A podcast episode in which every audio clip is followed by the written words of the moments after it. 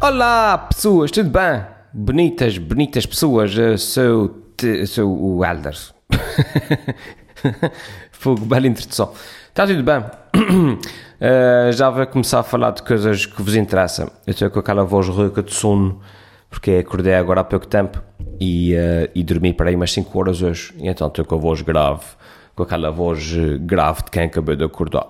Mas ela já fica normal, já fica esganiçada e desafinada como eu costume. Hum, antes de começarmos, só para vos dar aqui algumas datas de atuações. Quer dizer que vocês querem sempre saber essas coisas.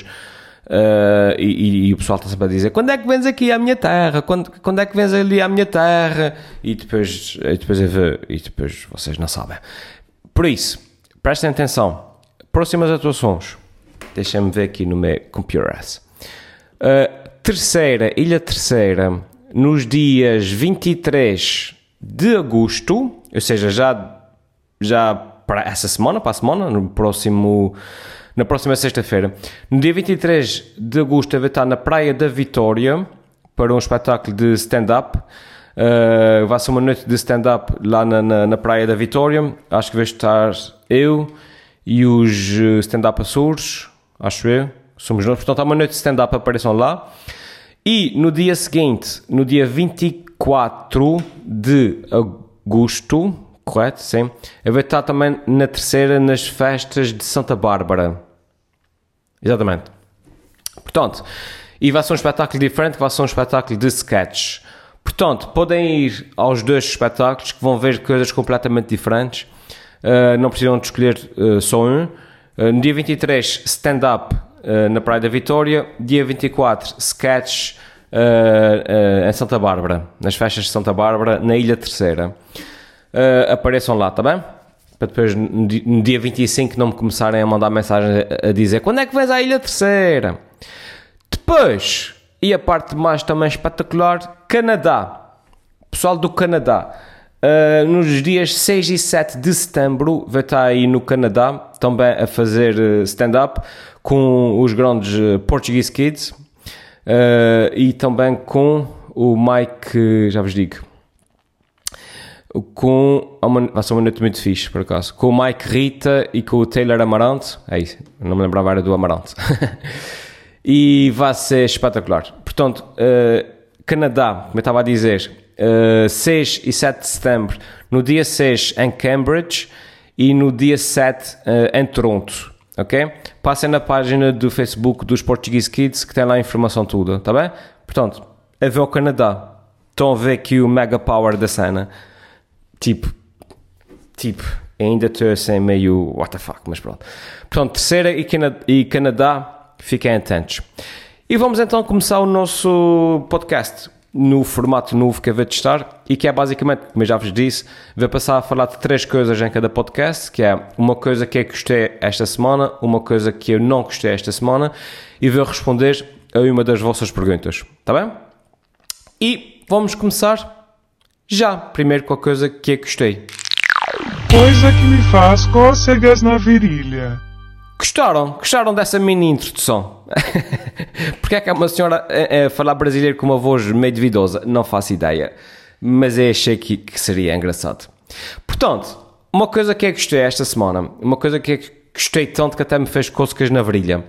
Uh, como eu estou de férias, finalmente estou a conseguir ver um, a Casa de Papel. Que, sim, sim. Eu, eu, sou, eu sou essa pessoa. Eu vou fazer um, um review da primeira temporada da Casa de Papel para aí 3 anos depois de sair a Casa de Papel, quando a série já está para aí na temporada 3. Portanto, estão a ver aqui a relevância do conteúdo que, aqui do menino, né? Mas, pronto, pá, mas só agora é que eu consegui ver a Casa de Papel. E toda a gente já tinha falado imenso da série. E eu disse, bem, tem que ver, quando tiver um tempinho tem que ver. E agora, como estou de férias, tive este tempinho e estou a ver a Casa de Papel. Uh, e estou a gostar. Pá, co- confesso que estou a gostar. Eu estava com, com medo de não gostar porque tinha grandes expectativas, que toda a gente já está a falar na, na Casa de Papel há, há 3 anos ou mais. Uh, e, e uma pessoa quando vai ver uma coisa e está com grandes expectativas fica sempre com receio que aquilo não corresponda às expectativas, né? Mas estou a gostar, acho que sim, acho que está bem conseguido. Uh, acho que o grande fator que faz com que uma pessoa goste ainda mais é, é porque é espanhol, não, não é inglês. Porque aquilo, uh, pá, se fosse uma série americana, era uma série mediana, é verdade. Mas psicologicamente, uma pessoa quando vê uma coisa espanhola, epá, gosta, nem que seja pelo fato de, de, perceber, olha, afinal é possível fazer uma coisa engraçada que não seja em inglês. De repente, cá em Portugal também conseguimos. Nós cá em Portugal temos algumas séries bem, bem fixe. Havia aí, há relativamente pouco tempo, uma série eh, portuguesa que se chamava A Filha da Lei, acho que era Filha da Lei, era também essa uma coisa muito na onda do policial e do mistério, assassino em série, não sei o que mais, e acaba muito bem conseguida, e eu gostei bastante. Uh, teve um fim assim meio uh, meio apressado fez lembrar a última temporada da Guerra dos Tronos teve um fim meio apressado mas foi uma série que eu gostei e era portuguesa e, e tenho pena que não seja mais conhecida mas voltando à Casa de Papel estou a gostar estou a gostar pá. acho que está muito bem escrita um, tá, tá, a relação entre os personagens está muito bem conseguida a dinâmica dos personagens os voltos-faces uh, em cada um, na relação do, do, do, entre, entre cada um deles está muito porreira. Um, Falta-me literalmente ver o último episódio. Portanto, eu estou-vos a falar sem ter visto o último episódio. Falta, eu estou no episódio 12, falta-me o, o 13 episódio. Portanto, eu estou a partir do princípio que não, há, que não haja assim um grande twist que uma pessoa diga Uau! no último episódio, mas uh, pronto, basicamente por aquilo que havia até agora Estou a gostar. Tem só uns, alguns problemas, penso eu, um, a nível de, de escrita, que, que, acho que era meio desnecessário.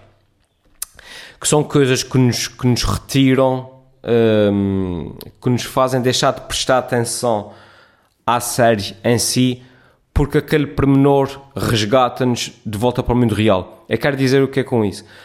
Quando nós estamos, quando nós estamos tão embrenhados num livro eh, numa série, às vezes nós estamos, nós estamos ali tão embrenhados naquilo que nós estamos fechados naquele mundo e nem prestamos atenção a nada do que se está a passar à nossa volta, vocês estão a perceber? O que é que acontece? É que às vezes há um pormenor, uma falha na, na narrativa que o nosso cérebro não aceita muito bem e a gente sai daquele mundo e volta ao nosso papel de espectador que está a ver televisão, ou que está a ler um livro.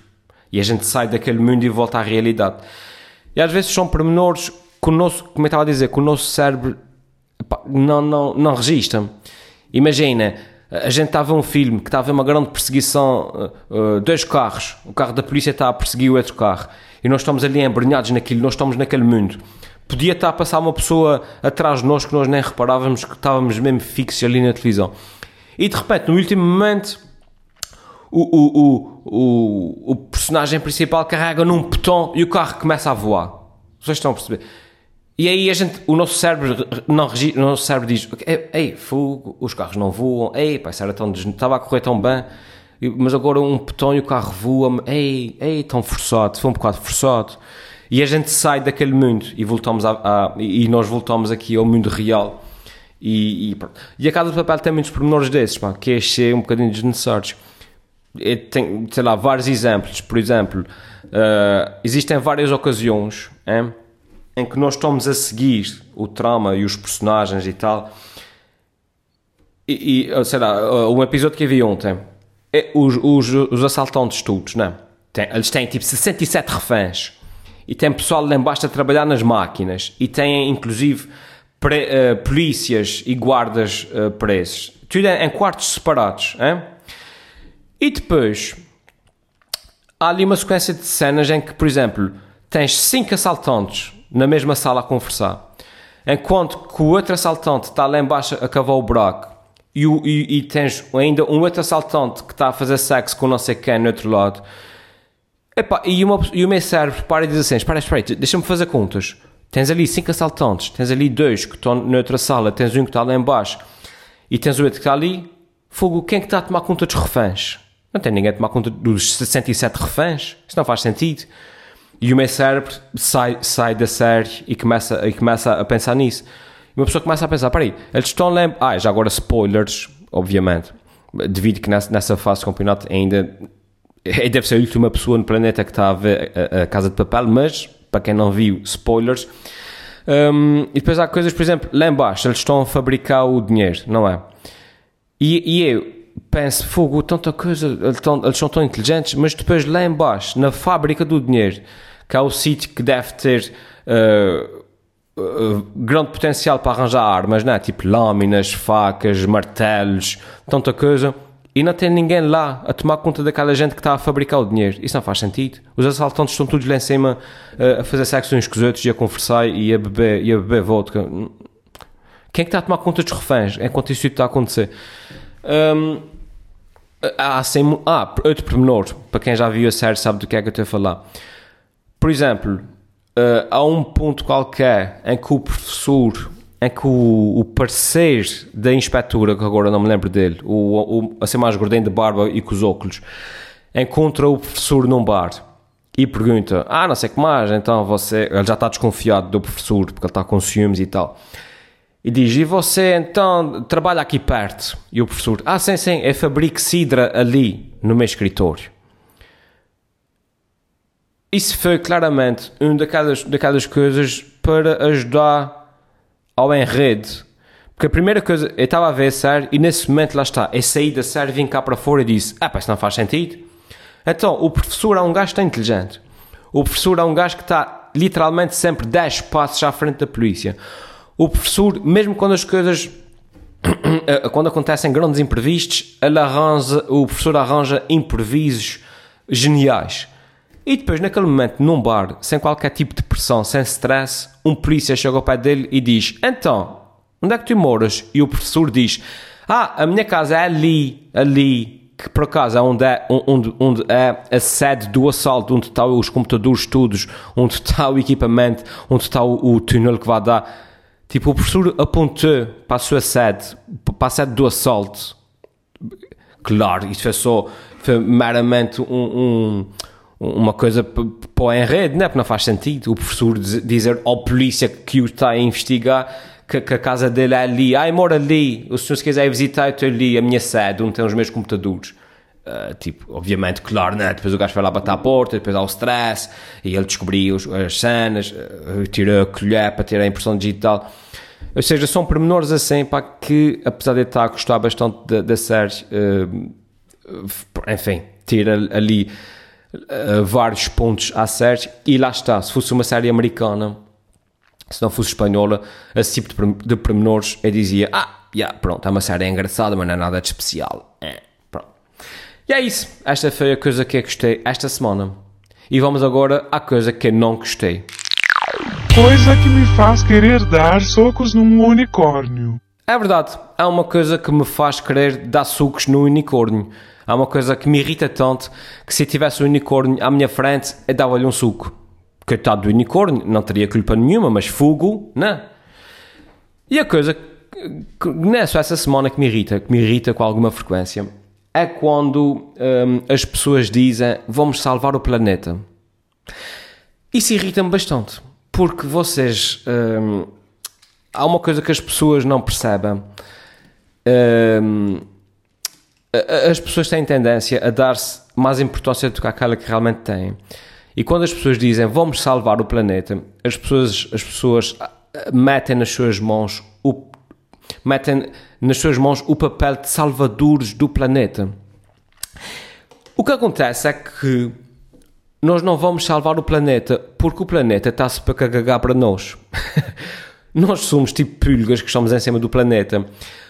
Podia cair agora aqui um meteorito, como aconteceu com os, com os dinossauros, e arrebentar com essa porcaria toda, que o planeta não ia a lado nenhum. Nós é que desaparecemos. Portanto, uh, isso, isso, isso, uh, enfim. Ora, o que é que acontece? Nós não temos que salvar o planeta, senhores e senhoras. Nós temos que nos salvar a nós. Quando se fala em ambiente, uh, uh, na, na, emissão de carbono e as alterações climáticas e patati patatá, essas coisas todas, nós, isso é para salvar a nós. Nós não vamos salvar o planeta. O que, é que vai acontecer, se nós dermos cabo disso tudo, é que o que vai acontecer é o seguinte: quer seja como aconteceu com os dinossauros, que é cai um meteorito aqui e, e mata 60% de todas as espécies do planeta, o planeta continua vivo e o planeta continua cá. Porque o, se há algo que o planeta tem é tempo. que é que vai acontecer? O planeta vai levar com um meteorito nos cornos e vai dizer assim: ouch, fogo, olha, agora é preciso de 60 milhões de anos e, e aí fica bom. Que foi o que aconteceu 60 milhões é muito, mas foi o que aconteceu com os dinossauros. O planeta levou com, com, com um isso fica tudo coberto de nuvens e cinzas e morreu montes de espécies, os dinossauros desapareceram, e 2 milhões, 5 milhões de anos depois, o planeta recuperou e está normal outra vez. E é isso que vai acontecer connosco, senhoras e senhores. O planeta está-se a cagar para a gente. Se nós dermos cabo disso tudo com, com se dermos cabo disso tudo com, com dióxido de carbono e emissões e, e, alterações climáticas e não sei o que mais, o que vai acontecer é que nós todos, a humanidade, nós vamos morrer de fome, mas o planeta continua cá, porque o planeta tem tempo. Daqui a 2 milhões de anos o planeta vai recuperar, vai devagarinho, uh, uh, uh, e daqui a 2 milhões de anos, a 3, a 5, a 10, porque ele tem esse tempo, o planeta está outra vez normal, com outra espécie qualquer eh, tipo, uh, formigas gigantes a tomar conta disso tudo. Portanto, senhoras e senhores, não, não vamos salvar o planeta, vamos salvar a nós, está bem?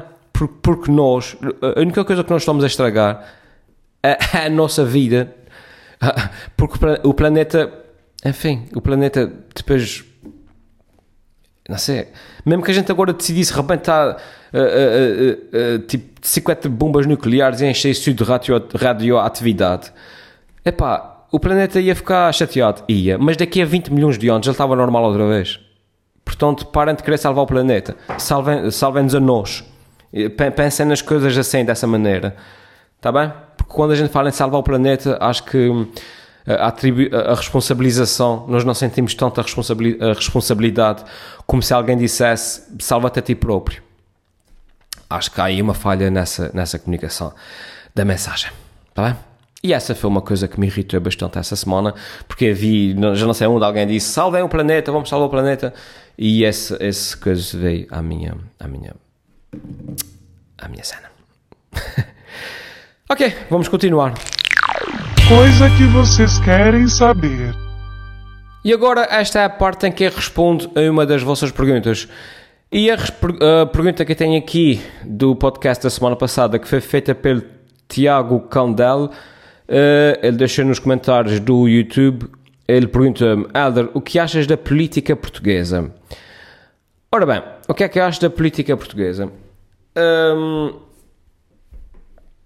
essa é uma pergunta realmente que um, é, assim, é, é, é, um bocado geral, não é? Uh, a política portuguesa é uma pergunta muito geral. Há, há bons exemplos, há maus exemplos, há como tudo na vida. Uh, pá, no panorama mundial, eh, nós sofremos uh, de, algum, de, alguns males de sermos um país pequeno, uh, sofremos muito do, do chique espertismo na política, acho que sim, mas no panorama mundial acho que nem, estamos, nem somos dos piores países, não é? Uh, existe uh, os problemas do costume que toda a gente conhece, a corrupção, lá está, o chique espertismo. Pá, mas olhando para, para, o mundo, não é? eu acho que nós nem somos dos piores países a nível da, da classe política. Olhando para, para o Brasil, para, para, as Venezuelas, para, para, para, sei lá, para Grécias, para, para países todos, uh, acho que nem estamos muito mal. Eu acho que o problema da classe política é que a, a classe política sofre do mesmo, a, a faz parte daquele grupo de profissões onde estão inseridos, por exemplo, sei lá, os padres e os polícias. Uh, ou seja, é aquele tipo de profissão que tu podes ter, uh, podes ter mil polícias a fazer um trabalho excelente, que basta um polícia ser corrupto a fazer uma asneira para as pessoas dizerem todos, os polícias são todos iguais, são todos uns filhos da mãe. O mesmo acontece com os padres. Vocês podem ter mil padres a salvar uh, uh, crianças na, na, na crianças em África em missões humanitárias que depois basta um padre uh, uh, a ser pedófilo lá o que é que é para as pessoas dizerem os padres são todos iguais uh, e acho que, que, que, a classe política sofre também deste mal e faz parte desse conjunto de profissões que é vocês podem ter mil políticos digamos com o coração no sítio certo a, a, a, trabalhar de uma forma correta, que basta, lá está, um José Sócrates, um gajo qualquer do, do Bloco de Esquerda, do PSD, do que é que seja, a ser constituído, arguído pelos motivos do costume, E obviamente que as pessoas dizem logo, estes políticos são todos iguais, já, pronto. Hum, eu acho que a classe política sofre um bocadinho de, desse mal.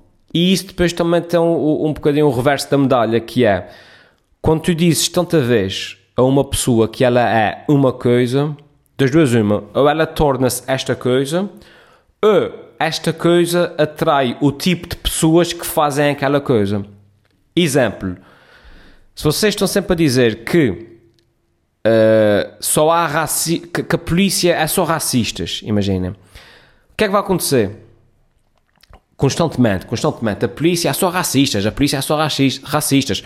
O que é que vai acontecer? Inevitavelmente, os racistas vão dizer: Ah, é, yeah, a polícia é só racistas. Então, olha, boa, é a profissão ideal para mim. Vamos para lá que, que lá só tem dos nossos. Vocês estão a perceber? E os racistas vão para a polícia. Quando na verdade, até de repente, em cada mil polícias, de repente 10 é que são, é que são assim, mais racistas, não sei. Pá, e o mesmo acho que acontece com, com, a classe política, que é, as pessoas estão sempre a dizer os políticos roubam, os políticos são corruptos. É fácil enriquecer na, na, na política através de esquemas e estratagemas manhosos. O que é que vai acontecer? O que é que acontece? Que é os corruptos e o pessoal um, que gosta muito desses, de, de, fazer estratagemas manhosos, o que é que eles fazem? Metem-se na política, porque aquilo lá é terreno fértil para, para o tipo de, de, esquemas que eles fazem. Um, e acho que a política pá, sofre um bocado disso. Um, pá, mas, mas acho que a nível geral, como eu estava a dizer, tirando essa questão de percepção, um, pá, acho, acho que nem, nem estamos a ser muito mal servidos. Obviamente, há, há, há pessoal, repito, há pessoal que representa mal a classe política, geralmente são esses que têm sempre mais atenção, mas, como eu estava a dizer, se nós, se nós virmos no, no plano geral, uh, as coisas vão acontecendo, nem estamos a ser muito mal. Uh, nós ainda vivemos uh, numa, numa altura a nível da classe política em que as pessoas sofrem consequências pelos actos, ao contrário do que acontece nos Estados Unidos, em que o presidente uh, twitta eh, faz tweets com teorias da conspiração a dizer que o Bill Clinton mandou matar, não sei, coisas assim absurdas e, e, e, não é responsabilizado por isso. Nós cá ainda temos alguma responsabilização, os políticos ainda são responsabilizados pelas coisas que fazem. Um, epá, mas, mas no geral, pá, acho. Não sei, não sei. Essa opinião não é muito popular porque as pessoas gostam de dar na cabeça dos políticos e gostam de dizer que são todos isso e são todos aquilo, são todos iguais, pá, pá, pá, pá, pá. E portanto, eu estar aqui a dizer que no plano geral até que acho que nem estamos muito mal a nível de classe política. Acho que não vai ser uma opinião muito popular. Uh, obviamente podia ser melhor, claro que podia. Podia ser excelente, uh, claro que sim, obviamente que sim. Mas já está, acho, acho que é como a polícia e como os padres. Uh, podes ter mil padres e mil polícias a fazer um bom trabalho, que vai, vai ser necessário só um a fazer a geneira para, para queimar a classe, a classe profissional toda.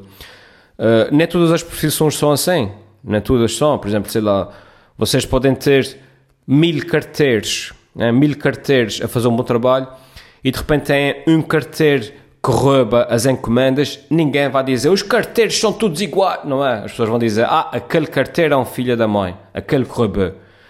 O resto dos carteiros não são queimados por causa disso. Mas lá está, nesse tipo de profissões, polícias, padres, políticos, médicos, o que é que seja, é daquele tipo de profissões é que isso acontece. Basta um uh, ser assim, enfim, ser menos honesto, uh, uh, ser um, um, pior profissional para queimar a classe, a classe profissional toda. Um, enfim, mas também, olha, cabe a nós mantermos os políticos na linha através de, de, de, do nosso voto, através de, responsabilização pelo aquilo que, que eles fazem. E é isso, pessoas. É tudo para esta semana. Espero que tenham gostado desse novo formato. Digam aí nos comentários se gostaram desse novo formato. Um, e deixem as vossas perguntas, que eu depois escolho uma das vossas perguntas para responder no próximo episódio, está bem? Um, e é isso. Acho que é isso, não me lembro mais nada, não. Deixem as vossas perguntas aqui em baixo subscrevam, deixem as vossas estrelinhas no iTunes e coisas assim e digam aos vossos amigos que eu tenho um podcast onde eu digo coisas, está bem? Vai, tchau, até à próxima.